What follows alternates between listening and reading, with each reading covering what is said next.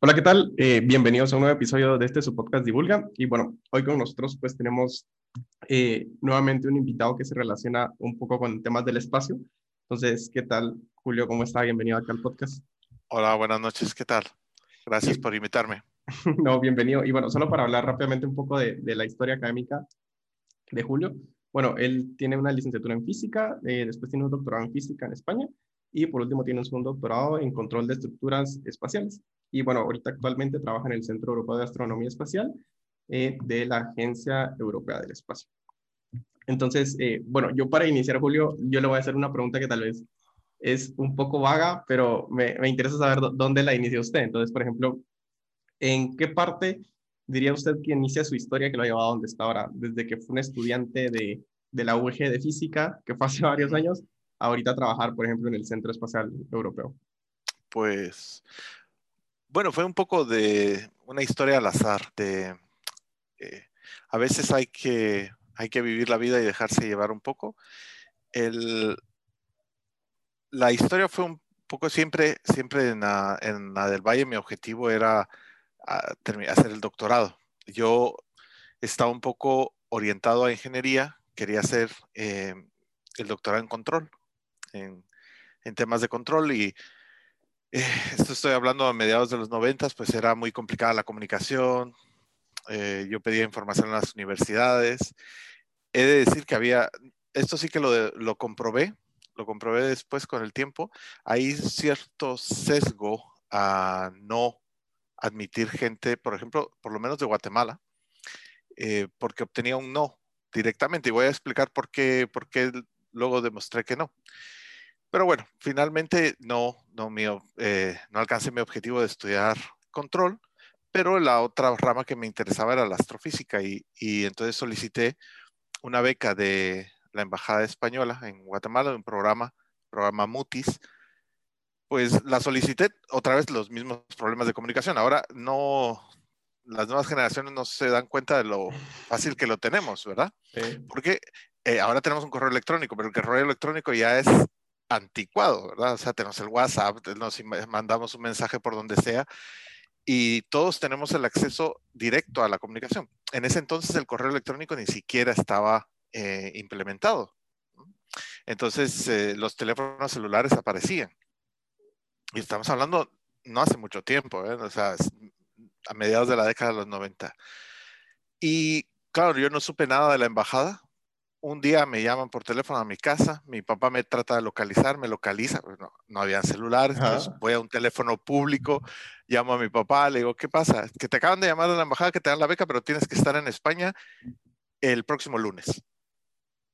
¿Una semana le dieron? Una semana, una semana porque todo se retrasó. Yo, mis papás vivían en una zona eh, hacia las afueras de la ciudad capital entonces el correo era más lento, todo, entonces todo se complicó y bueno, claro, las fechas son las fechas y usted se le aprobó la beca hace como tres meses y no se ha enterado, ¿verdad? Y yo, pues bueno, pues nos vamos. Agarré las maletas y me vine a España, a Tenerife, a la laguna, a estudiar en el astrofísico. Sin saber ni a dónde venía, ni con quién tenía que hablar, ni nada, porque eh, cambiaron la forma de llamar por teléfono internacional de Guatemala a Canarias, entonces ni siquiera por teléfono pude hablar con ellos. Así que te digo que fue un poco al azar. Y entré en astrofísica, eh, nadie sabía que yo había llegado. Al final encontré una señora que era secretaria del departamento de física que sí sabía que venía y ya me tenía arreglado un poquito un hotel donde quedarme y cosas así. Entonces fue un comienzo un poco tropezado, pero bien. Y bueno, ahí empecé a involucrarme en la astrofísica con un grupo muy importante, de, con un profesor eh, que tiene récords en todo, ha sido muy premiado, que es Rafael Rebolo. Y él tenía dos áreas, las enanas cafés y el fondo cósmico de microondas. Y entonces, y como yo llegué sin nada, pues me metí un poco entre las dos cosas. Y tuve suerte de trabajar con gente muy, muy profesional, y conocer a gente muy famosa, que de verdad que fue una, fueron cuatro años de, conocer un montón de gente que yo en, mi vida hubiera imaginado conocer, ¿verdad? Desde Stephen Hawking a, George Smoot, del premio Nobel y, y a otros premios Nobel. Eh, no sé, es que son tantos de nombrar, autores de libros, ¿verdad? Que aquellos que uno sacaba de la biblioteca y, eran, y, luego los tenía delante mío. fue muy, muy bonita la experiencia. Y ahí empecé a trabajar en el satélite Planck. Más bien yo trabajaba en una, digámoslo así, una forma de simular cómo el satélite iba a observar y entonces cómo procesar los datos para limpiarlo de ruidos y cosas así. Y eso, ese proyecto me llevó a seguir trabajando en Planck y Planck y involucrarme cada vez más en Planck. Pero de, bueno, ya terminé el doctorado, me fui a otra universidad, a, Cantabria, en, en, Santander, en la Universidad de Cantabria, y ahí estaba trabajando con, con Planck, pero se acabó el proyecto, digamos, el desarrollo tecnológico acabó, entonces yo me fui a trabajar a Galileo, a los satélites estos de de navegación para Europa en sus comienzos. Y luego me llamaron de Planck otra vez que, necesitaban una persona que se encargara de la calidad de los datos, de cómo se iban a gestionar y el análisis. Pues yo, pues, encantado, me, presenté y ahí empecé a trabajar en la Agencia eh, Europea del Espacio, en el centro este donde estoy ahora desde hace ya más de 12 años, en el Centro de Astronomía Espacial. Entonces fue un poquito una, una cuestión, una cosa llevó a otra cosa. Eso fue, no fue nunca buscado, no fue un sueño, sino que fue formándose, fue un sueño que se fue formando poco a poco. Entonces no tenía suficiente imaginación para, para imaginarme todo esto.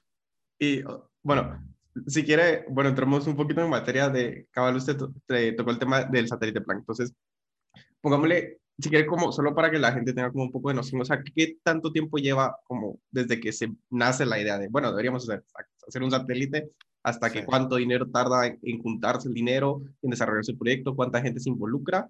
Y bueno, iniciemos por ahí. Bien, Planck, Planck es una misión, o fue una misión muy grande, muy, muy, muy grande. Eh, te digo, la, esto es una historia, ¿verdad?, de, de sucesiones. Uh, mencioné a George Smoot antes, que él eh, desarrolló parte del satélite COBE, uno de los instrumentos, el DMR eh, de COBE, que COBE fue el primer satélite que fue lanzado al espacio para observar el fondo cósmico de microondas, que recordemos es, digamos, como el resplandor de lo que conocemos como Big Bang. Entonces fue cuando la luz se separó de la materia y por primera vez pudimos ver luz. Y lo que creemos es que las variaciones de temperatura en esa cantidad de luz, en ese fondo de luz, nos indican la concentración de materia del universo en ese instante y generan como la foto de bebé del universo. Entonces, eh, Kobe fue el primero en, medir esas fluctuaciones de temperatura porque se consideraba que era homogéneo. Entonces, que esas fluctuaciones iban a ser tan bajas que no iba a ser eh, posible verlas y se demostró. Eso tuvo muchas implicaciones porque ahí la materia oscura empezó a tomar fuerza porque al no haberse detectado a cierto nivel esas anisotropías o esas variaciones de temperatura, sino que a otro, quería decir que había un elemento distinto. Entonces ya la materia oscura empezó a sonar. Todavía no la energía oscura, pero sí la materia oscura. Eso fue en 1992. Ahí comienza Planck. Ahí se plantea, bueno, entonces ya que está este descubrimiento, hay que hacer uno más grande, un mejor satélite para poder ah, ver más allá, ver con precisión el, el fondo cósmico de microondas. Digámoslo así, si, nosotros vemos un mapa de COVID del fondo cósmico de microondas, una imagen, es como si viéramos a la Tierra y solo viéramos los continentes, ¿verdad? Manchurrones de tierra y el océano, y tal vez los polos blancos. Planck podía ver hasta las calles de la ciudad, ¿verdad? Entonces, esa es la, la comparación de resolución. Entonces, eh, hubo otro que se llama WMAP, que también, esa es la parte americana, pero Planck era europeo. Y pues ese fue el, motivo. Entonces, desde el 92 se planteó la idea. Ese, eh, hay un periodo en el que, como bien dices, hay que juntar intereses y detrás del interés está el dinero. Entonces se adopta la idea de Planck del satélite con la unión de dos propuestas, una italiana y una francesa, para crear un satélite que cubra todas las frecuencias interesantes para el fondo cósmico de microondas, desde los 33 gigahercios hasta los 857. Entonces eso cubre un espectro, nunca se había hecho un satélite que cubría tanto espectro. Y entonces se juntan estos dos países, estas dos propuestas, y se van acumulando países que demuestran interés. Eso significa que dicen, sí, yo voy a aportar tanto dinero. En el 95, cuando yo empiezo eh, esta andadura, ya se adopta Planck. Yo empiezo a trabajar en Planck en el 96, si no recuerdo mal, eh, poco tiempo de haber empezado y ya empezamos a desarrollar técnicas de análisis de datos, qué vamos a observar, cómo se va a observar, a simular. Mientras tanto, se va desarrollando el instrumento. Entonces, yo, yo formé parte del equipo que desarrolló el instrumento de baja frecuencia, ah, especialmente las frecuencias de 30 y 44 gigahercios. Y a la vez formaba parte de la parte científica del análisis de datos, de detección de fuentes, cómo quitarlo, porque como, como bien dice el nombre, es fondo. Entonces, es lo que está detrás de todo. Digamos, por delante está nuestra galaxia, las otras galaxias, el fondo eh, infrarrojo, etc. Entonces, hay que ir quitando esos elementos de una forma eh, muy inteligente para dejar el fondo cósmico de microondas limpio. Entonces, por eso hay que cubrir tantas frecuencias, ¿verdad? Es como ver todos los canales, quitar lo que no coincida y solo quedarnos con lo que es común a todos. ¿verdad? Y entonces, eso fue en el 95, 96. Teníamos que lanzar, la fecha de lanzamiento era el 2007. Entonces, imagínate, eran 12 años de desarrollo. Pero al final lo en el 2009, dos años después que se lanzó, ¿verdad? Sí, se lanzó en el 2009.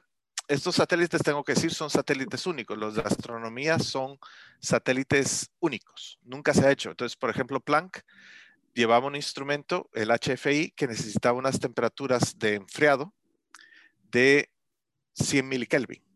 Estamos hablando de casi el cero absoluto. Entonces eso se tenía que lograr en el espacio. No se, no se podía lograr bien en la Tierra y nosotros estábamos haciéndolo en el espacio. Y se consiguió. Entonces era una cadena de, temperaturas de, 20 Kelvin a 4 Kelvin, a 1 Kelvin y a 100 milikelvin.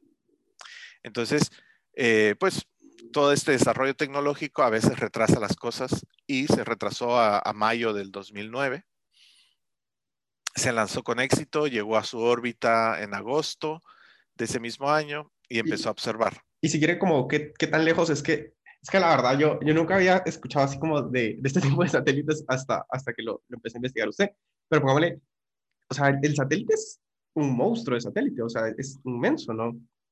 Bueno, este eh, a ver si me recuerdo bien, la, lo que es el telescopio era metro y medio de, diámetro.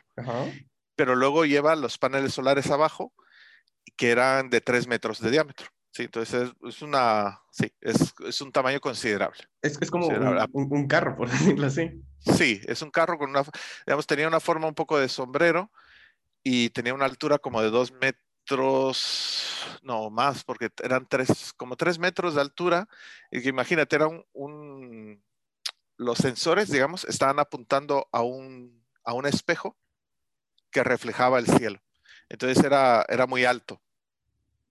Entonces sí, era, era bastante grande. Este se lanzó junto con otro satélite que era Herschel, también de la Agencia Espacial Europea, que se iba a era un observatorio infrarrojo y se lanzaron los dos a lo que se conoce como una órbita lagrangiana 2. Eso quiere decir que está a un millón y medio de kilómetros de la Tierra. Para que nos hagamos una idea, la, Luna está a 380, 400 mil kilómetros. Sí, es que suena un poco, suena tan irreal es decir que está... ¿Y cómo, cómo es que... Bueno, si quieres, la primera pregunta que me viene ahí, o sea, aparte de todas las complicaciones de todo eso, es como, bueno, ahora, ¿cómo, ¿cómo se aseguran de que sí van a recibir la señal del satélite? Porque imagínense, de repente se pierde, o, cómo es ese proceso de, asegurar que los datos sí vengan a la Tierra. Sí, el satélite está en contacto continuo. Eh, quiero decir, siempre está emitiendo una señal de salud y ese es seguido, esa señal es seguida. Y luego los datos, eh, desde que se lanza, el satélite va mandando datos cada cierto tiempo y las antenas eh, lo van recibiendo la ventaja de que esté tan lejos es que siempre hay una antena que lo puede ver, siempre. Siempre, siempre hay una antena que lo puede ver. No es que siempre lo esté contactando, pero siempre hay una antena que puede reaccionar y comunicarse con él.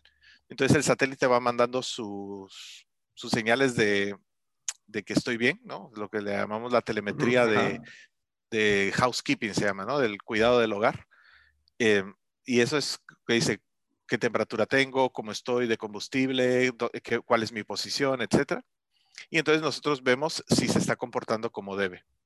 Y luego se le puede mandar eh, comandos de que cambien un poco la, eh, la situación, que la modifiquen o que hagan cualquier cosa de mantenimiento. De hecho, eh, Planck era una misión muy corta, era una misión muy cara, muy cara, pero muy corta, porque, eh, como decía, necesitaba una refrigeración muy, muy especial y eso se hace con unos tanques de helio. Y entonces ese helio refrigeraba el sistema para poder bajar a esas temperaturas. Entonces, cuando se gasta el helio, eh, pues se acabó la misión. Se logró hacer un proceso para regenerar el helio y se alargó un poco más. Entonces lanzamos en el 2009 y la misión terminó en el 2013 y se extendió hasta el 2015, si no recuerdo mal. Pero ya solo con el, con, el instrumento de baja frecuencia, que ese no necesitaba estar tan, tan frío, necesitaba estar a, a 4 Kelvin, pero lo operamos a 20 Kelvin y aún así conseguimos muy buenos datos.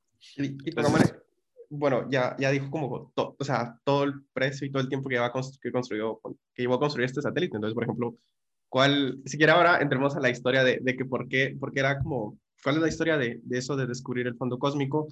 Y si quiere, como, como, ¿cómo es toda esa historia desde que nace desde la teoría hasta, que, hasta la imagen que se tiene ahora, que es como la imagen más popular que creo que todos hemos visto? Sí, bueno, mira, el, el, la idea esta es que alguien pensó que el universo tuvo un origen.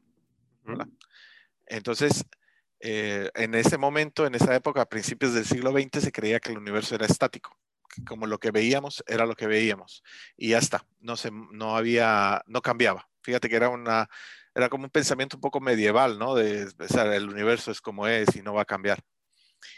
Pero alguien dijo, no, no, es que si el universo está así, tuvo que tener un origen. Eh, de hecho, fue un sacerdote, el Lemaitre, que, dijo eso, ¿no? Lo propuso, pero basándose, era sacerdote astrofísico, no, no era por cuestión de fe, sino que lo dijo pensando en todas las teorías de relatividad de Einstein. Mira, es que la teoría de relatividad de Einstein predecía la expansión del universo y él puso su constante cosmológica para corregir eso y hacer un universo estático. Entonces él dijo, no, no, no, es que el universo debe tener un origen.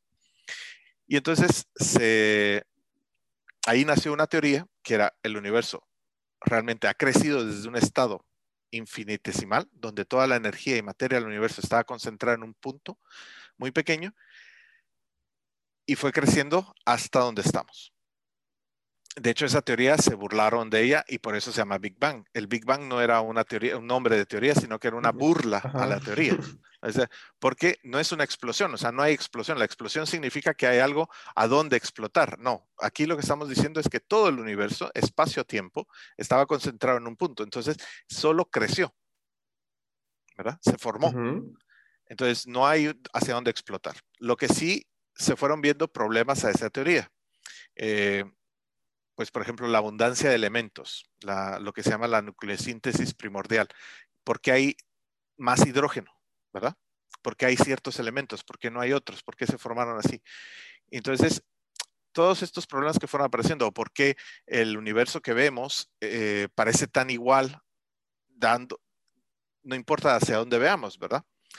Entonces, eh, todas esas cosas eh, se fueron planteando al problema de la teoría esta del Big Bang, que se adaptó al final el nombre, y se fueron solucionando con más teorías, eh, una evolución de la, eh, de la teoría y empezaron a aparecer modelos que, se, eh, que trataban de explicar todos estos problemas. Y uno de los modelos era el que le llamaban el modelo de la materia oscura fría, lambda. Lambda significaba la constante cosmológica, que es lo que hemos venido a decir que es la energía oscura ahora. Entonces decían que el universo estaba formado por los, la materia común que vemos que interacciona electromagnéticamente y otra materia que no interactúa electromagnéticamente, sino que solo por gravedad. Entonces, ese modelo daba algunas predicciones.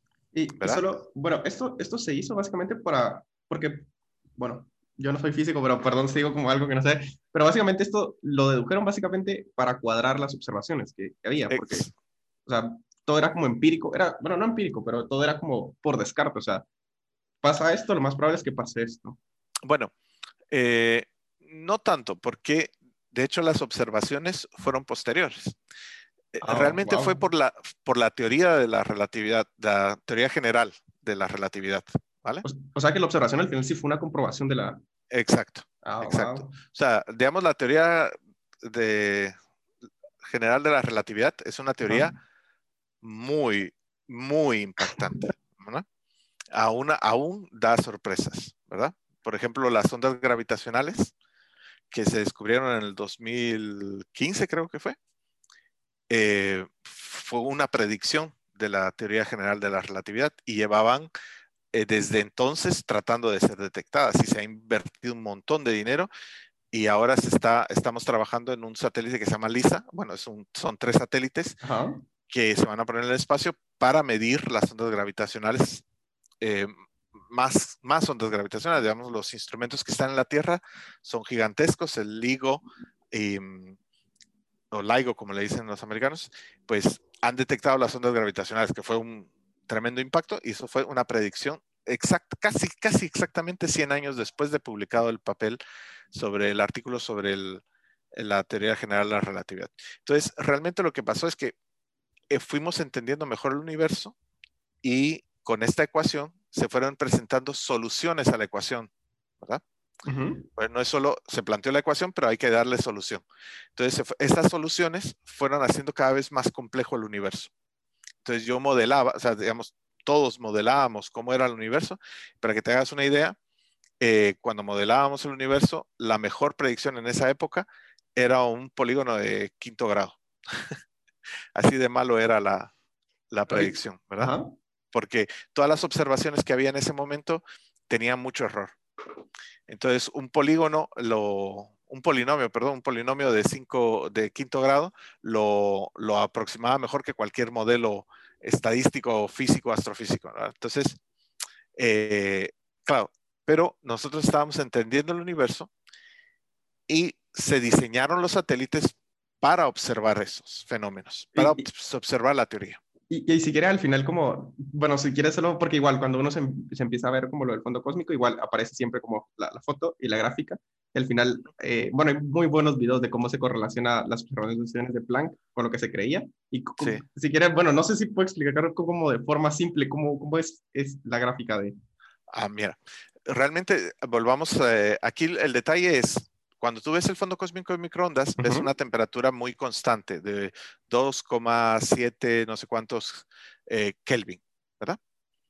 Entonces, esa es básicamente cómo el universo se ha enfriado. La- esa luz, cuando el universo era muy caliente, cuando estaba todo unido, llega un momento en que según se va expandiendo, la energía se va disipando y eh, porque ocupa más volumen, entonces la temperatura baja. Y en un momento la temperatura baja lo suficiente para que los fotones se separen de la materia y empiecen a viajar. Entonces, desde, esa, desde ese momento hasta nuestros días han bajado unos 3000 grados, ¿verdad? Entonces, ahora podemos ver esos fotones como ondas de microondas muy, muy, de muy baja temperatura, 2.7. Pero si vas a los detalles, ves que a lo largo del universo esa, esa temperatura no es constante. Varía, pero varía muy poquito. Varía unas decenas de microkelvin, imagínate. ¿no? Entonces, lo que vemos en estas grafiquitas que mencionas es la distribución en el espacio de las, lo que nosotros llamamos anisotropías, que es, digamos, manchas de distinta temperatura. Y entonces vemos, eh, es, digamos, que decir cuántas hay y de qué tamaños, ¿verdad? Entonces, las que más abundan son las del pico, que son las de que más o menos son de un grado en el cielo. Y se van haciendo más pequeñas y van, eh, son menos uh, abundantes. Entonces, básicamente esa es la, la, imagen, ¿no? ¿Y qué significa esto? Bueno, lo que pensamos es que estas anisotropías son la semilla del universo, es decir, donde hay eh, diferencias de temperatura, también existía una dif diferencia de masa, que es lo que permitió que se fuera acretando masa o que se fuera, bueno, esa palabra no existe en español, que se fuera uniendo masa y formando estructuras porque había una pequeña cantidad de masa más en este sitio que en este otro. Entonces fue como capturando más masa y así fue creciendo las estructuras grandes que vemos en el universo. Entonces esa es la correlación que hay. Estas manchas que vemos son eh, el lugar donde había más masa o menos masa, en el, más, menos materia o más materia en el universo y que al expandirse creció en, lo que vemos ahora como cúmulos de galaxias, supercúmulos y toda la estructura a gran escala que vemos. Y esto precisamente fue lo que comprobó Planck, o sea que, que sí tenían razón.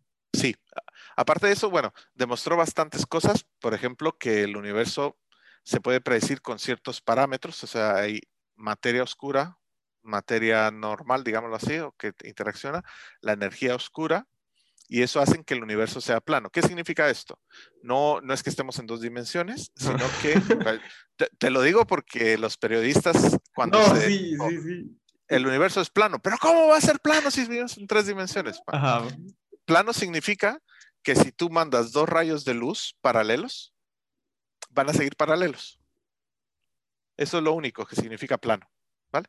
Es decir, que la geometría es euclidia. Cuando nosotros medimos sobre una hoja de papel un triángulo, sabemos que los tres ángulos van a sumar 180, ¿verdad? Eso se llama geometría euclidia.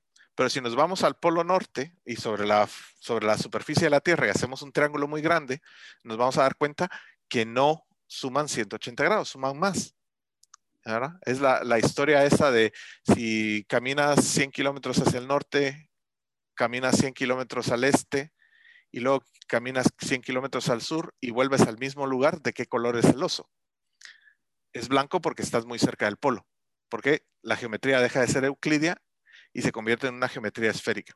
Entonces, el universo lo que queremos decir es que lo que nosotros vemos, el tamaño de una galaxia, es el mismo tamaño donde está la galaxia que desde donde la vemos nosotros, porque la luz viaja paralela. Eso es plano. Sin embargo, o sea, obviamente está sujeto a deformaciones, pero si no hubiera nada, sería todo plano, por decirlo así. Sí. Y, y si quiere, bueno, eh, bueno, es que entrar, bueno, creo que hemos hablado bastante de, del fondo cósmico, pero al final, ahora que, o sea, ok, ya al, parece como que si ya estuviera la respuesta, que, o que a, a, partir de todos los datos que se obtuvieron, ¿qué es lo que toca ahora, por decirlo así? Bueno, ese es el problema. Digamos, la energía oscura, y la materia oscura siguen siendo una incógnita. No sabemos qué es la materia oscura. Hay muchos candidatos, eh, desde black holes, desde agujeros negros primordiales que son chiquitos, como el tamaño de un asteroide, o, o partículas exóticas como acciones u otro tipo de partículas. Esa es la que usted apoya, ¿no? Que son acciones. Bueno, sí, esa es la, mi favorita, pero esto... bueno, y si quiere, diga, por qué, porque es su favorita y, qué son las acciones. Porque, eh, digamos, si una de las cosas que buscamos en el fondo cósmico de microondas son la polarización. Sabemos que la, la, luz viaja polarizada. Entonces, si el fondo cósmico de eh, microondas es polarizado, eh, quiere decir que la luz prefiere una dirección que otra, eso significaría que tiene que haber una, algo que le diga al universo por qué ser de una polarización o de otra. También tendría implicaciones en la observación de las ondas eh, gravitacionales primordiales, que es buscar esa polarización porque afecta más una dirección que otra. Entonces, esas partículas que nos dirían por qué la luz va de un lado o de otro con una polarización u otra, se llaman los acciones. Entonces, por eso me gustaría que fueran los que determinan la materia oscura. ¿Y, y cómo está la comprobación de esa teoría? Pues parece que, eh, bueno, ahí seguimos observando, seguimos viendo cosas en la teoría que implican que posiblemente sí lo sean. Han aparecido nuevos autores, eh, actores, digamos, otras partículas, otras posibles conclusiones eh, que, que, puedan ser también. Yo, cuando hice la tesis de licenciatura, yo la llamé machos y wimps. Mm, machos significa Massive Halo Compact Objects o algo así. Massive Compact Halo Objects para que diera macho. Y WIMPs son Weekly Interactive Massive Particles. Entonces, ¿qué significa esto? Que yo lo que decía es que puede ser que hayan agujeros negros muy pequeñitos en, rodeando las galaxias y que eso forme parte de la materia oscura, o las partículas eh, como los neutrinos. En ese caso, en ese momento yo estaba hablando de los neutrinos que hubiera sido materia oscura caliente, no fría, sino que caliente, y comparaba los dos. Ahora, después de tantos años, eh, se ha vuelto a eso. Tenemos a esa teoría de que pueden haber estos mm, objetos compactos, se llaman objetos que son, tienen mucha masa en poco sitio, como los agujeros negros, y que podrían haber eh, agujeros negros muy pequeños, del tamaño de un planeta, que estén por ahí. De hecho, hay alguna teoría, o bueno, algunas observaciones que apoyan la teoría de que puede haber un agujero negro primordial cerca del sistema solar, ¿verdad? Entonces, hay, hay muchas cosas todavía. Entonces, la materia oscura y la energía oscura son las que ahora son la, digamos, el objetivo de la cosmología y por eso satélites como Euclid. Ajá, y, bueno, y precisamente el objetivo de Euclid es ese. Entonces, ¿cuál es como la historia de este satélite? Y, bueno, ¿cómo va el proyecto? Y por ejemplo, yo escuché en esas conferencias y ahí decía que estaban trabajando al menos 600 científicos, que es como un montón de gente. Y bueno, cuéntenos.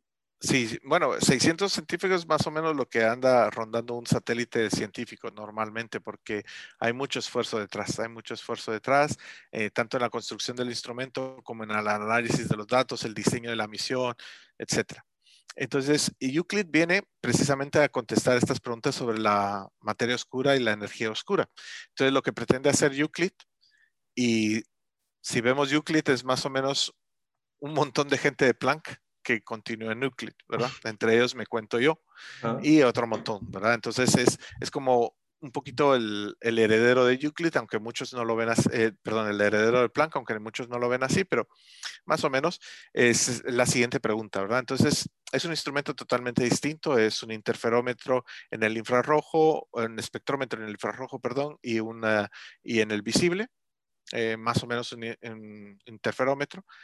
Y mm, lo que buscan son espectrómetros, básicamente. Entonces, lo que buscan es eh, determinar dos observables, le llamamos. Uno es el, los microlentes gravitacionales, ¿verdad? Los, que eso, como decías tú, que la, luz sufre perturbaciones y es precisamente si ven encima de mi cabeza, ah, de veras, justo, hay un, hay un eh, lente gravitacional, que eso significa que ese, ese aro que se forma alrededor es la dispersión de una luz proveniente de una galaxia o de un cúmulo de galaxias que está detrás, que se ve deformada por la masa de un objeto que está delante. Entonces, a veces esa masa que está delante y que causa el efecto del lente eh, no se ve y entonces es materia oscura. Entonces entendemos nosotros que es materia oscura. Entonces esta va a ser una de las formas en que va a buscar Euclid esa materia oscura, buscar estos lentes y tratar de hacer un mapa de dónde están. Y lo otro es lo que se llaman las oscilaciones acústicas bariónicas. Esto es más un poco, un poco más complicado de, explicar, pero imaginemos que un fotón va viajando o un poco de materia, va, estaba en el universo temprano y hay un potencial gravitatorio que nosotros lo imaginamos como un pozo, como una curvita así. Y entonces la masa cae y empieza a fluctuar ahí, o el fotón empieza a fluctuar, cambia su longitud de onda y sale. Entonces, esto son, tienen una frecuencia muy específica, que es lo que veíamos en las grafiquitas estas de Planck. Entonces, esto se llaman acoustic porque es como que em, generan ondas de sonido, ondas mecánicas en este fluido de energía y materia que había, pero lo marcan a ciertas escalas. Entonces, recordemos que en astrofísica lo más importante es medir distancias y es una de las cosas más difíciles que hay en astrofísica, medir distancias. Entonces, lo que nos permite los, eh, estos eh, oscilaciones acústicas bariónicas es tener una escala, es como tener una regla casi casi al inicio del universo y desde ahí medir distancias, comparar. Entonces así podemos medir el universo en profundidad hasta casi su origen y poder ver la distribución de la, de la materia y ver cómo ha crecido el universo. Medir realmente cómo ha crecido el universo en el tiempo, porque podemos eh, comparar esta escala de las ah, oscilaciones acústicas bariónicas con lo que observamos delante de ella. Y entonces de esa forma eh, podemos reconstruir la historia de crecimiento, digámoslo así, del universo y determinar, eh, esperemos, la materia, energía, o sea, caracterizar la energía oscura.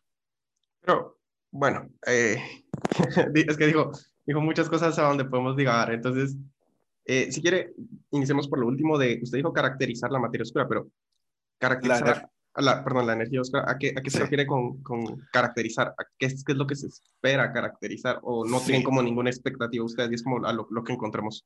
No, ¿sabes qué pasa? Que eh, hay, un, hay un pequeño problema cosmológico. Y eh, se basa en que no hemos medido la aceleración del universo. Ah, bueno, pero todavía está en disputa, ¿no? Está en disputa, exacto. Entonces, por ejemplo, las mediciones de Planck indican un valor digamos que 66, 67 creo que está ahora, y las observaciones de las supernovas tipo 1A, que fue, fue digamos, lo que originó esta, lo de la aceleración de la, de la, expansión del universo, no solo está creciendo, sino que lo, además lo hace de forma acelerada, eh, observaron unas cuantas supernovas, o sea, las supernovas tipo 1A no son tan abundantes, entonces observaron ciertas, y esto lo que da es que tienen una característica en su periodo de luminosidad muy especial. Entonces se puede saber la distancia a la que están. Entonces, al medir esto, se puede medir, pero esto es una escala, eh, digámoslo así, reciente del universo. Entonces, estas mediciones indican que, eh, digamos que sea 71. Entonces, estos dos valores no son compatibles, porque, digamos, esta es la predicción de Planck sobre la constante de Hubble, que se llama, que se llama la constante de crecimiento del universo, eh, sería 67 creo, y esta dice que 71 o 72. Entonces son, sí, son irreconciliables, Porque ambos experimentos dicen, no, no, es que yo mido con mucha precisión y mi error no es compatible con tu valor. Y los otros dicen lo mismo. Entonces, ¿qué necesitamos? Pues ondas gravitacionales o caracterizar mejor la expansión del universo. Y a eso se refiere digamos que nosotros vemos que un carro acelera y imagínate que Planck dice, ah, bueno, el carro salió de la, del carro de carrera salió de la línea de, de salida con una aceleración de 5 metros por segundo cuadrado. Entonces, cuando, cuando llegue a la línea final, va a llevar 65 metros por segundo cuadrado. Y los otros miden la aceleración al final y dicen, ah, no, va a 72, básicamente 72 metros por segundo mm, cuadrado. Entonces, esa es la diferencia, ¿no? Unos predicen y otros miden, pero nadie sabe qué pasó en el medio. Ajá. ¿Verdad? O sea, bueno, te lo digo así un poco. Eh, está muy buena la analogía, la verdad. Entonces, la idea es, con, con Euclid, vamos a poder medir la aceleración a lo largo de la historia del universo. Y entonces vamos a decir, ja, esta es la verdadera aceleración del universo y aquí está el valor que es. Entonces, a partir de eso, podemos determinar la, cantidad de energía oscura que hay en el universo. Pero entonces, eh, bueno, aquí el Euclid se vuelve como una pieza fundamental. Entonces, eh, vi que se va a lanzar en el, en, ¿qué? En un año, el otro año, ¿no? Teóricamente. 22, sí y, cuánto tiempo va a tardar la misión ya está, y después en datos y... Bueno, calculamos que unos cinco años esperamos, porque siempre se diseña el satélite para una misión de tres años, por ejemplo, pero luego esperemos que todo funcione bien y ampliarla más tiempo, ¿no? O sea, Gaia, por ejemplo, Gaia estuvo diseñada para tres años y ya lleva ocho, creo, ¿no? Sí, Gaia es del, ¿qué? 2000, ay, no, desde el 2013. 13 se lanzó, sí, y fíjate. Sí, y bueno, y si quiere, el otro tema que, que está, es súper bonito, yo, bueno, nunca lo había escuchado, lo de, lo de los microlentes que se menciona, y precisamente Cabal ahí atrás tiene, tiene una entonces, eh, bueno, no, no, recuerdo dónde lo vi, o sea, con una conferencia de, de que Cabal se había logrado como la predicción de, de, ¿qué? A partir de un microlente, de un agujero, de la presencia de, ¿qué? De una explosión de una supernova, o, si no recuerdo mal. Bueno, no, era de, bueno, hay varias cosas, digamos, eh, las, em, a ver, con los lentes gravitacionales lo que podemos ver es medir la masa. Entonces, ah. cuando vemos un lente gravitacional, podemos medir ese efecto. ¿Cuál sería la masa que es necesaria para, medir ese, eh, para generar ese efecto? Cuando medimos esa masa, no coincide con la cantidad de masa que vemos. ¿verdad? Entonces, esa, la, esa, digamos, nos daría la diferencia, sería la materia oscura. Entonces, estos lentes gravitacionales nos han permitido ver, em, pues, cosas que han estado ocultas, entre esas los agujeros negros primordiales, porque causan un pequeño lente. Entonces, se está observando a galaxias como Andrómeda, o más bien a las eh, nubes de Magallanes, y vemos a ver si eh, ocurren estos microlentes y ver la contrapartida óptica y si no la vemos, pues podría ser un objeto compacto, ¿verdad? Entonces, esa es la idea. Y luego están las ondas gravitacionales que sí que nos permiten detectar em, pues choques, por ejemplo, de dos agujeros negros o la creación de un agujero negro con una estrella de neutrones. Eh, lo que pasa es que tienen poca, em, eh, digamos, eh, orientación, es decir, podemos decir más o menos de dónde viene, ¿verdad? Y una de las cosas que se logró es observar la, digamos así, la parte óptica, los rayos X, con las ondas gravitacionales. Entonces se detectó por primera vez que eh, ocurría el choque entre una, un agujero negro y una estrella de neutrones, o eran dos estrellas de neutrones, dos estrellas de neutrones y dos estrellas de neutrones, perdón, y detectar su, las ondas gravitacionales. Entonces, la analogía también es muy sencilla. Si yo tiro una piedra en un lago y yo estoy en la orilla, quizás si la piedra es muy grande, me lleguen las olitas de ya más apagadas de esa piedra que cayó en el centro del lago, pero yo no sé decir dónde cayó. O sea, me llegan las olas, ah, sí, tiene que haber sido grande porque pues la ola era considerable, pero no puedo decir dónde. Ahora, si tengo la ventaja de que con unos binoculares o algo así puedo ver caer la piedra y luego sentir las olas, entonces digo, ah, mira, estas olas corresponden a esa piedra. Entonces, más o menos esa es la analogía. Entonces, por eso es que las ondas gravitacionales buscan objetos muy masivos porque realmente son las que podrían causar un efecto medible a la distancia de la Tierra, ¿verdad? Y, bueno, y pongamos ahorita el que está hablando de ondas gravitacionales, si quiere, eh, hablemos un poco de, de LISA y de, de cómo funciona Lisa, porque, bueno, cuando salga este episodio van a haber pasado dos más, pero cabal tratamos un poco, hablamos del LIGO con Rodrigo, de cómo funcionaba, interferometría y todo, pero ¿por qué, ¿por qué es la necesidad de, por ejemplo, gastar tanto, si ya lo tenemos aquí en la Tierra, por qué es necesario llevarlo al espacio para comenzar? Iniciamos por ahí. Veamos, mira, esto es como, como una canal de televisión. Si ya tienes los canales nacionales, ¿para qué quieres cable? Porque, te digo por qué. Porque el, tamaño en esta, de, esa, de ese brazo interferométrico es muy importante. Eso te, te da una frecuencia de sonido, digámoslo así, una frecuencia a las cuales puedes detectar ondas gravitacionales. Si amplías mucho ese brazo interferométrico, eh, vas a ampliar tu espectro de frecuencia. Entonces vas a poder detectar objetos de distinto tamaño eh, y mucho más antiguos. Eh, incluso podríamos llegar, bueno, no, pero muy, muy cerca del origen del universo, ¿verdad? Entonces, eh, por eso es que se hace la necesidad de hacerlo más grande, porque LIGO, digámoslo así, está enfocado en una frecuencia de ondas gravitacionales muy restringida. Entonces, LISA lo que necesita, por ejemplo, LISA lo que va a plantear es un brazo, brazo interferométrico de 5 millones de kilómetros, ¿verdad? Oh, para darte una idea, la Tierra tiene un radio de 6.378 eh, kilómetros en el Ecuador. Entonces, 5 millones es, una barbaridad. Y entonces lo que pretende es, fíjate, es dos, son tres satélites puestos en forma triangular y en cada satélite se va a lanzar un rayo láser al otro satélite, 5 millones de kilómetros. Dentro de estos satélites hay unas masas que están en caída libre, es decir, que solo les afecta la gravedad, ninguna fuerza externa, y van a reflejar el láser. Cualquier perturbación que exista debido a una onda gravitacional va a ser detectada por esta fluctuación, porque va a afectar al, rayo láser, al espectro del rayo láser y lo podamos ver. Entonces, vamos a tener un satélite en el vértice del triángulo y otros dos así. Y entonces se van a comunicar y eso va a permitir ampliar el espectro de ondas gravitacionales enormemente. entonces ya vamos a poder todos los canales del cable. ¿Y, y cómo va ese proyecto? ¿Cómo, cómo, cómo estamos ahorita?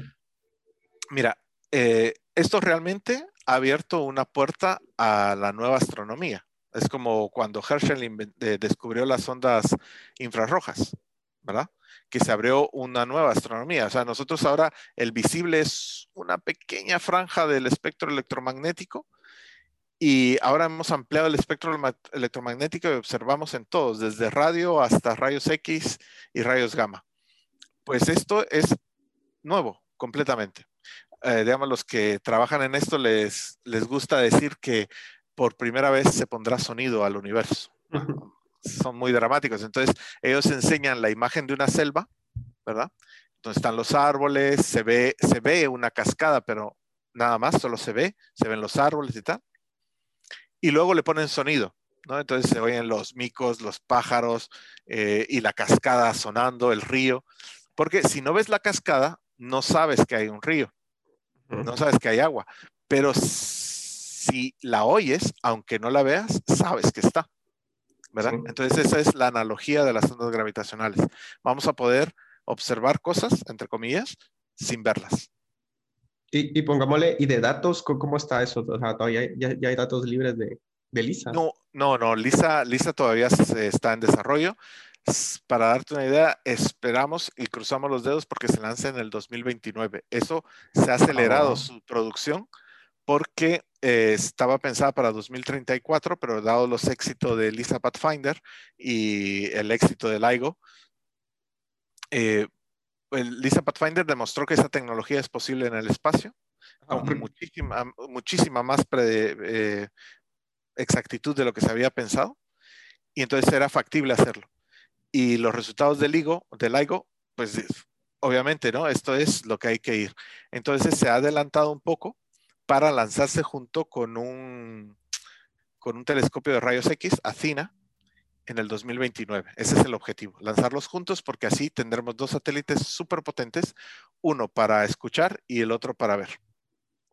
Y, bueno, y pongamos, este de Lisa Pathfinder, eh, este fue en el 2015, si no estoy mal, entonces básicamente es lo mismo que se quiere, que se está haciendo ahorita. Bueno, fue lo mismo, solo que menos, menos pro, por si lo decimos así. Fue, fue en un metro.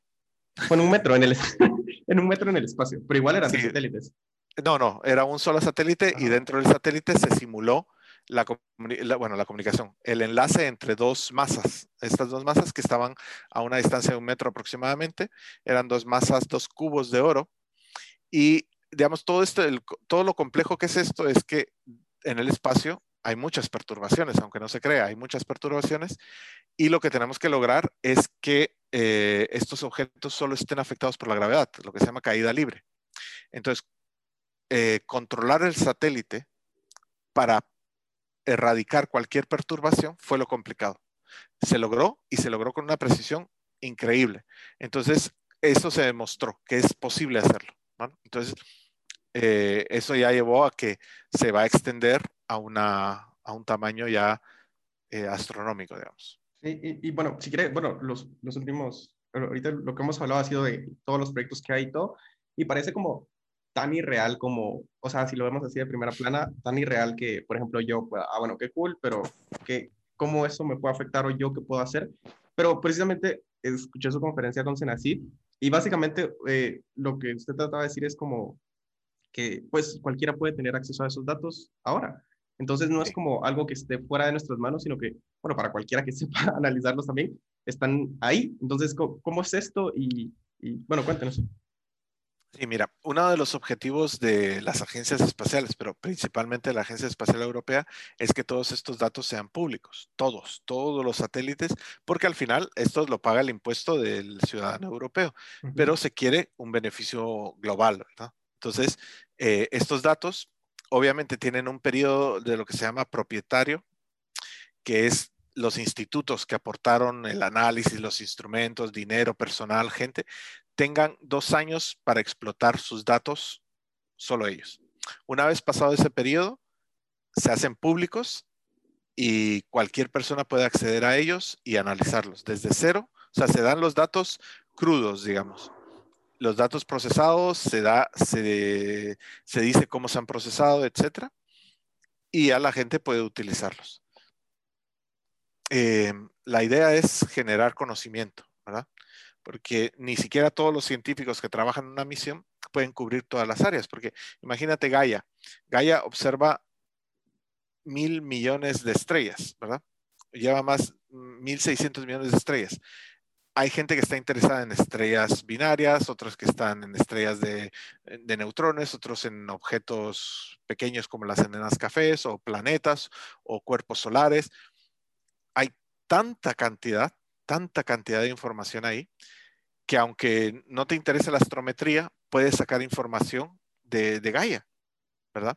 Entonces, incluso hasta pruebas de la, teoría general de la relatividad o de Planck, por ejemplo, pues Planck buscaba el fondo cósmico de microondas y nosotros descartábamos como basura todo lo que estaba delante, pero para otros eh, astrofísicos las galaxias que están delante son más interesantes, ¿verdad? Entonces, eh, todo esto se, pone a disposición de la gente en lo que se llaman los archivos de la ESA, que si pones ESA Archives te va a llegar y ahí, ahí están todas las misiones que existen y existieron de la ESA y todos los datos y están disponibles, solo te registras, a veces algunas ni te piden registrarte, te bajas los datos, y los puedes explorar. Yo siempre decía, ¿no? Y creo que me repito en esto, pero cuando yo hablaba con mis compañeros en, en la del Valle, los biólogos. Yo les decía, ah, ustedes no tienen mérito de estudiar biología en Guatemala porque le das a una piedra, salen cuatro escarabajos y ya obtenés tu tesis, ¿verdad? y, porque, pero yo no, es que en Guatemala con la biodiversidad que tenemos, ¿verdad? que esa riqueza de, o un arqueólogo, pues, tenés campo. El físico lo tenía crudo, ¿verdad? Estudiabas el, cosas teóricas o algún experimentito que aparecía por ahí o cosas. Mm, no tenías oportunidad de, estudiar esto, ¿verdad? De, de, de, meterte en un proyecto grande. Ahora electrónica pues ha evolucionado con la tecnología y todo, pero física se quedaba así como, no tengo, no tengo un acelerador de partículas, no tengo un observatorio, pero ahora sí, Ahora en mi computadora tengo toda la información que quiero. De hecho, hay un proyecto de la ESA que se llama ESA Sky, que, básicamente es un planetario, pero con datos reales. Sí, y es bellísimo. O sea, sí. Ha sido un trabajo enorme de esta gente, eh, que los felicito y son la gente de archivo, que han hecho una forma de acceder a los datos de lo más fácil y visual, ¿verdad?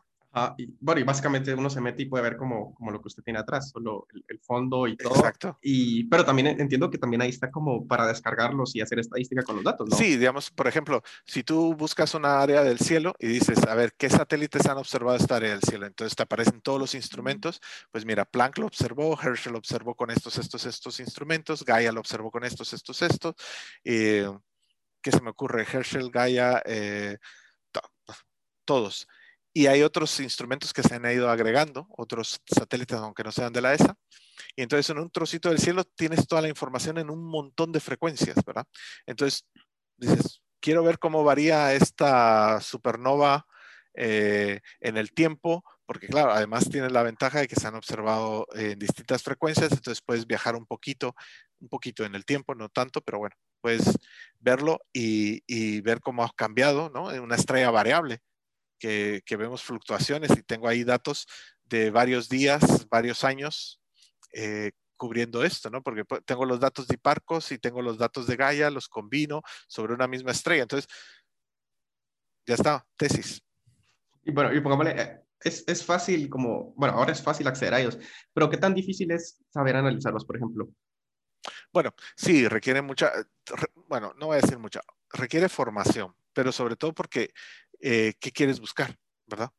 Eso es saber qué quieres buscar. Entonces, para eso te tienes que hacer una pregunta, como el ejemplo este de la estrella variable, que pues alguien salió en la prensa hace poco que la estrella eh, Betelgeuse estaba eh, fluctuando, es una estrella variable, que qué fluctuación más grande y no sé qué.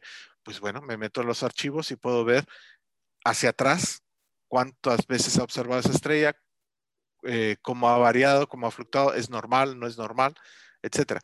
Entonces, eh, más bien lo difícil es eh, poderte preguntar qué quieres observar. Luego analizar los datos no es tan complicado. hombre, necesitas un pequeño curso de astronomía para entender las magnitudes, los filtros que estás observando, las frecuencias, las longitudes de onda y más o menos entenderlo pero es una formación universitaria, no necesitas eh, tres doctorados ni nada de eso. Y, bueno, y ahorita que mencionas lo de los doctorados, ¿qué, ¿qué tan difícil es como sacar un doctorado, en, por ejemplo, en temas astronómicos? Porque, porque, por ejemplo, igual en una de sus conferencias usted decía, es como, no, o sea, yo pasé tres días sin dormir y, pues es lo que toca. Y, y, pues obviamente si a alguien le gusta, pues, pues no va a ser pesado, pero, pero son tres días. Y eso no le quita el tiempo de no dormir, pero sí, sí. ¿qué, qué, qué tan difícil es y, bueno, lo recomendaría, por ejemplo. Yo lo recomendaría, es una experiencia tremenda, eh, porque realmente estás en el límite del conocimiento humano, ¿verdad? Entonces, yo recuerdo un, un, profesor que tenía, el doctor González en la Universidad del Valle, me decía, mira, la tesis doctoral es estudiar un montón sobre una cosita que a nadie más le importa. es una buena Entonces, Pero bueno, digo yo, mm, sí, pero no tanto, ¿no? O sea, digamos, yo me especialicé en un tipo de instrumento para esta observación y este tipo de análisis y tal.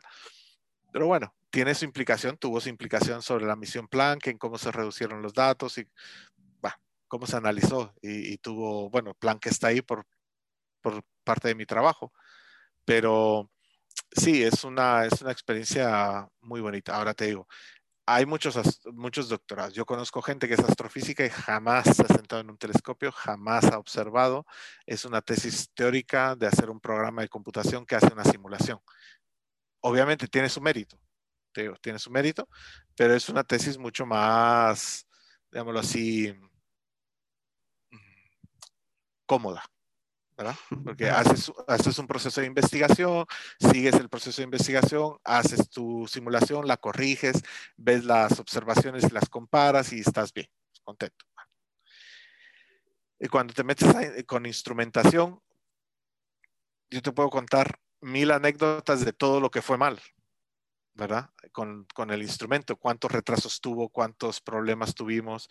Eh, ahora, la cantidad de cosas que aprendí gracias a esos problemas es tremenda, ¿no? Entonces, mmm, bueno, pero, son cuestiones. Y, si quiere cuéntenos un poco, porque cómo fue esa historia de querer hacer ese instrumento y, y bueno, alguna de las anécdotas que, que me imagino que seguramente usted decía, ya está, ya quedó, lo probaban y no funcionaba o algo así, ¿no? Sí, bueno, te voy a contar algunas. Por ejemplo, yo cuando entré al grupo de este profesor Rafael Rebolo, llegó George Smoot de, del COVID, de ese premio Nobel, y nos dijo, oye, yo quiero poner una antena que tenía en la Antártida y la quiero poner aquí en Tenerife, que es un lugar muy bueno para observar, a ver quién se ocupa. Entonces me pusieron al nuevo, ¿no? Que se ocupe el nuevo.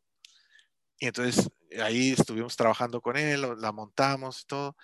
Y y yo llegué cuando los motores estaban instalados y digo, pero los motores compraron no sé cuántas cosas para transformar los motores americanos de 120 voltios a la corriente de 240, ¿no? pero la, convertía muy mal, con mucho ruido. Digo, pero ¿por qué hacen todo esto? Digo, yo, ah, yo tengo la fama de que cuando era chiquito desarmaba todos mis juguetes para ver cómo funcionaba. Ajá. Entonces yo llegué y seguí con la misma dije, agarré el motor y lo desarmé. Digo, pero si cambio este cable aquí, ya funciona a 240. Lo cambié, lo puse y funcionó la antena y todo muy bien. Y entonces empezamos a observar y observé la luna. Lo primero que observaba la luna para calibrarla. Y resultaba que la luna, imaginaros así en, en la imagen, era como si apareciera con una coma, que es lo que se llama el coma óptico, pero en radio. Entonces analizándola vimos que la antena estaba deformada. En varios de los paneles se había deformado, no sabemos si en la Antártida o en el viaje. Y me tocó reportárselo a George Smoot y se enfadó. Se enfadó mucho y se llevó su antena. ¿Se la llevó? sí, se la llevó, se llevó su antena. Y, y yo me quedé así como, no tengo, no tengo tesis. Y entonces eh, con dos, dos, ingleses que estaban ahí ya, ya, profesores. empezamos a, pensar, ¿no? Cómo hacer. Entonces, como estaban involucrados ya en Planck, pues dije, ¿y qué tal si simulamos esta, la observación de Planck, pero en la Tierra y vemos cómo analizamos los datos? Entonces, claro, no teníamos dinero para nada. Y entonces montamos una caja de madera, el mástil, un, un hierro viejo que estaba ahí, y nos faltaba una antena y fui a una tienda de electrónica ahí en Tenerife y le dije, mire, quiero una antena tal, así, ¿y para qué la quieres? Digo, para ponerla en tu terraza, para ver la satélite. No, le digo, es que quiero hacer un experimento de astronomía y entonces, ay, ¿dónde estudias? ¿Dónde estás? En el, ahí, ¿no? En astrofísico es muy famoso en Tenerife. Y me dijo, te la regalo. Ah, no, hombre. Sí, sí. ¿Y qué más necesitas? Ah, pues necesito esto, esto, esto. Total de que me regaló el equivalente a unos en esa época no había euros, eran 5 mil pesetas. ¿Era eh, un montón? Bueno, no, no tanto, eran como, lo, eh, actualmente eran, equivaldrían como unos 100 euros, ¿no? En, en ah, cantidad de, de, adquisición. De, pero para mí, que no tenía nada, es buenísimo. Entonces lo montamos, montamos y observamos la galaxia. Y de hecho le, le, hice un mapa al señor en un cuadro y se lo llevé. Mira, este, gracias a usted se pudo observar esto. Y gracias a esa observación nos dieron dinero para montarlo de verdad. Y ahí nació. Y eso fue divertidísimo, ¿no? Y eh, fue una de estas experiencias que la necesidad es la madre de la inventiva, porque me, quedé sin tesis de la noche a la mañana, entonces pues, te, regresas a tu país, ¿verdad? Porque aquí no estás haciendo nada. Pues esa inventiva de decir, pues no, quiero terminar el doctorado y resultó bien. Resultó bien. Y, entonces, como que, ¿qué consejo le daría a alguien que se quiere bueno, que bueno, no sé, alguien que quiere estudiar astronomía, ya sea que esté desde, el colegio o alguien que está a punto de, de graduarse ahorita? Pues mira, eh, formarse lo más ampliamente posible, ¿vale? La universidad tiene que servir de eso, de universalidad. Entonces, tienes que estudiar física, tienes que estudiar matemática, estadística, pero no olvides la biología, la arqueología, todo, que te interese todo, ser, tener estos conocimientos amplios, ¿verdad? Y ya la maestría y el doctorado te van a enfocar, pero en la universidad te tienes que formar lo más ampliamente posible. Yo me recuerdo que en la del Valle acababan de llegar cuando yo estaba en quinto año, ya para irme, según yo, em, llegaron dos computadoras de estas, de las máquinas súper profesionales de ciencia que eran las, las Sun Spark Station, se llamaban. Ya no existe, creo, la marca pero eran las máquinas que usaban en investigación porque eran súper potentes para la época.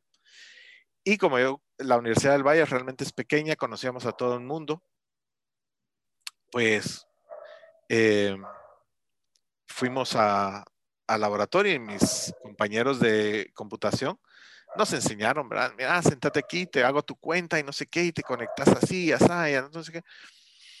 Cuando llegué al astrofísico, yo era el único de todos los nuevos que sabía cómo usar esas máquinas, porque eran ah, exactamente las mismas que teníamos en el IAC, que acababan de llegar también hace poco.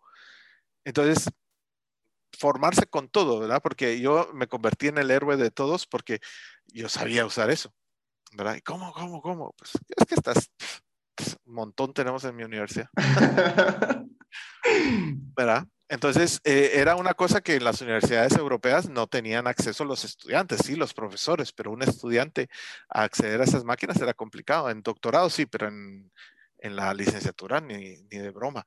Entonces, pues eso, el, primer consejo es la universalidad de la formación universitaria, pero también te digo deporte, actividades culturales, eh, mencioné la arqueología, o sea, la astronomía y la arqueología se unen en el pasado, ¿no? Como, como la astronomía impactó a todas las civilizaciones. Está, está la rama de la astronomía, ya no, ya no le yo le llamaba arqueoastronomía, ahora le llaman astronomía social o, o algo así. Y, y, bueno, eso también, ¿verdad? también es, es, bonito saberlo y, y, estar metido en esos temas y entenderlos, pero tener una, una visión bastante global de las, en, la, en la licenciatura y luego en la, en la maestría y en el doctorado, pues ya van a ir apareciendo los temas. Pero y ahora ya, ya, regresando, como para usted, para usted, ¿qué viene como ahora? ¿Qué, qué, ¿Qué, cree que va a pasar con usted? Porque me imagino que ahorita va a seguir trabajando en estos proyectos Sí, de satélites yo y a por el futuro, ¿qué momento-? Sí, yo por el momento, mira, ahora tengo, digamos, dos, dos vertientes en mi carrera. Una que soy profesor en la universidad y entonces trabajo mucho con proyectos de CubeSats para los estudiantes. Y eh, eso me mantiene un poco más dinámico porque según te vas haciendo viejo en ciencia, te vas haciendo más burócrata más que científico, ¿no? Entonces eh, ya te, te dedicas a, de- a buscar dinero y no a, a hacer investigación, ¿verdad? Entonces es un poco complicado, se te va apagando el cerebro. Entonces para mantenerme activo, estoy Ajá. con esto de la universidad y mm, pues estoy tratando de unir los dos mundos, ¿no? Eh, utilizar los CubeSats para astronomía, para misiones astronómicas y uno de los objetivos es convencer a la gente de que llevar un CubeSat en misiones más grandes es, es valioso. Entonces ahora Mm. eh, lo intenté con JUICE, la misión que va a Júpiter, pero no me hicieron caso. Ahora todos dicen, ay, qué buena idea era. Sí, pero cuando yo te la dije te reíste de mí, ¿verdad? Ahora que los CubeSats ya son famosos, ya todo el mundo quiere un CubeSat y todos hacen CubeSats y la ESA y la NASA ahora están con CubeSats y to- en todas las misiones quieren meter CubeSats. Entonces, como no lo logré en JUICE, ahora el siguiente paso en la exploración del sistema solar es los gigantes solares, Urano, eh, los gigantes de hielo, Urano y Neptuno, pues llevar CubeSats para explorar lunas o u otros objetos o cosas así. Entonces, eso digamos que es mi objetivo personal. Luego, en la parte de Euclid, eh, pues bueno, empezar cuanto antes las observaciones, que todo funcione. El instrumento es muy complejo, eh, pero bueno, va bien. Hay algún problemilla, pero se está resolviendo. No, eh, bueno, va a, va a seguir funcionando y el análisis de datos va a ser crítico. Entonces, ahí, ahí hay mucho que ver. Espero que podamos dar una respuesta o, si no completa, por lo menos echar un poco de luz y que nos abra otras puertas, ¿no? Otras incógnitas, otras dudas. Ahora que sabemos esto y por qué lo otro, ¿no? Y sí, ese es, digamos, profesionalmente ese. Eh, también estoy trabajando en Bepi Colombo y quiero que llegue a Mercurio, pero ese será para el 2025, todavía le queda tiempo. Y, y ExoMars en el 2022, para que llegue el rover en el 2023 y, y complementar el trabajo de- del Perseverance, ¿verdad? Entonces, más o menos ese es mi objetivo. Poco a poco aparecerán nuevas misiones, ¿verdad? Lisa y Athena estarán ahí. No, si Y- uno, si uno se mete a buscar, hay como una infinidad como de propuestas que van a ir pasando como, o sea, la, la próxima década suena como bien emocionante, la verdad, o sea, Sí. Para todo lo que va a hacer. Y, y pongámosle ahorita que mencionaste esto, lo de CubeSat, hasta ahorita ningún CubeSat ha ido más allá de, ¿de qué? De, de acá, de la órbita terrestre, No. por decirlo así. No, sí, sí, han ido a Marte. A Marte y la Luna hay CubeSats. Y de hecho en algún asteroide se está planeando mandar eh, CubeSats. Es, es lo que te decía, que Ujú. mi, mi idea llegó un poco antes de todo este boom. Eh, y fue una pena que no la aceptaran, pero hubiéramos podido llegar a Júpiter. Y, y pongámosle, con CubeSat. con esto me imagino que todo, todos los gastos de CubeSat pues, están cayendo y cada vez es como más, más barato hacerlo, más económico y todo. Y, y pongámosle cómo lo ve para acá, para Guate, que ya, ya hubo uno, cree que sería bueno hacer otro o, o Pues cómo? mira, pres- precisamente en este tengo, estoy trabajando en un CubeSat, un CubeSat, pero este sí dentro de la agencia, que es, eh, no es directamente astronómico, sino que va a servir para dar apoyo a los telescopios terrenos eh, sobre el que observan el fondo cósmico de microondas. Te comenté la polarización. Entonces, el problema de la polarización es que no hay una fuente natural para calibrar la polarización del instrumento, ¿verdad? Entonces, lo que vamos a hacer o intentamos hacer es diseñar este CubeSat para generar una onda polarizada que sirva de calibrador. ¿verdad?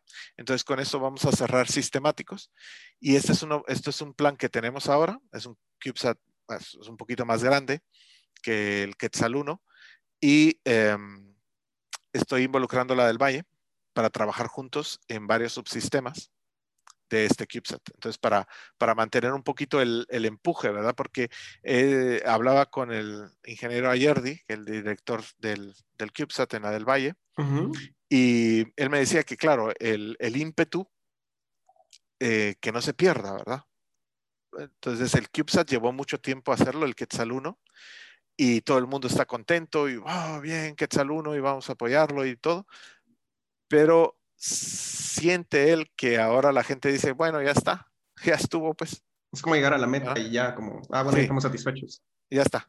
Entonces, se puede, puede haber el riesgo de perder el ímpetu y el conocimiento y la experiencia de estos eh, jóvenes ingenieros. Y entonces, pues, eh, dado el buen trabajo que tuvieron, ¿verdad? Con el desarrollo que se hizo en Guatemala de varios subsistemas, pues, eh, estamos tratando de involucrarlos en este CubeSat y esperamos que en un par de años lo podamos lanzar y sea, pues, aunque sea en parte, también una contribución guatemalteca.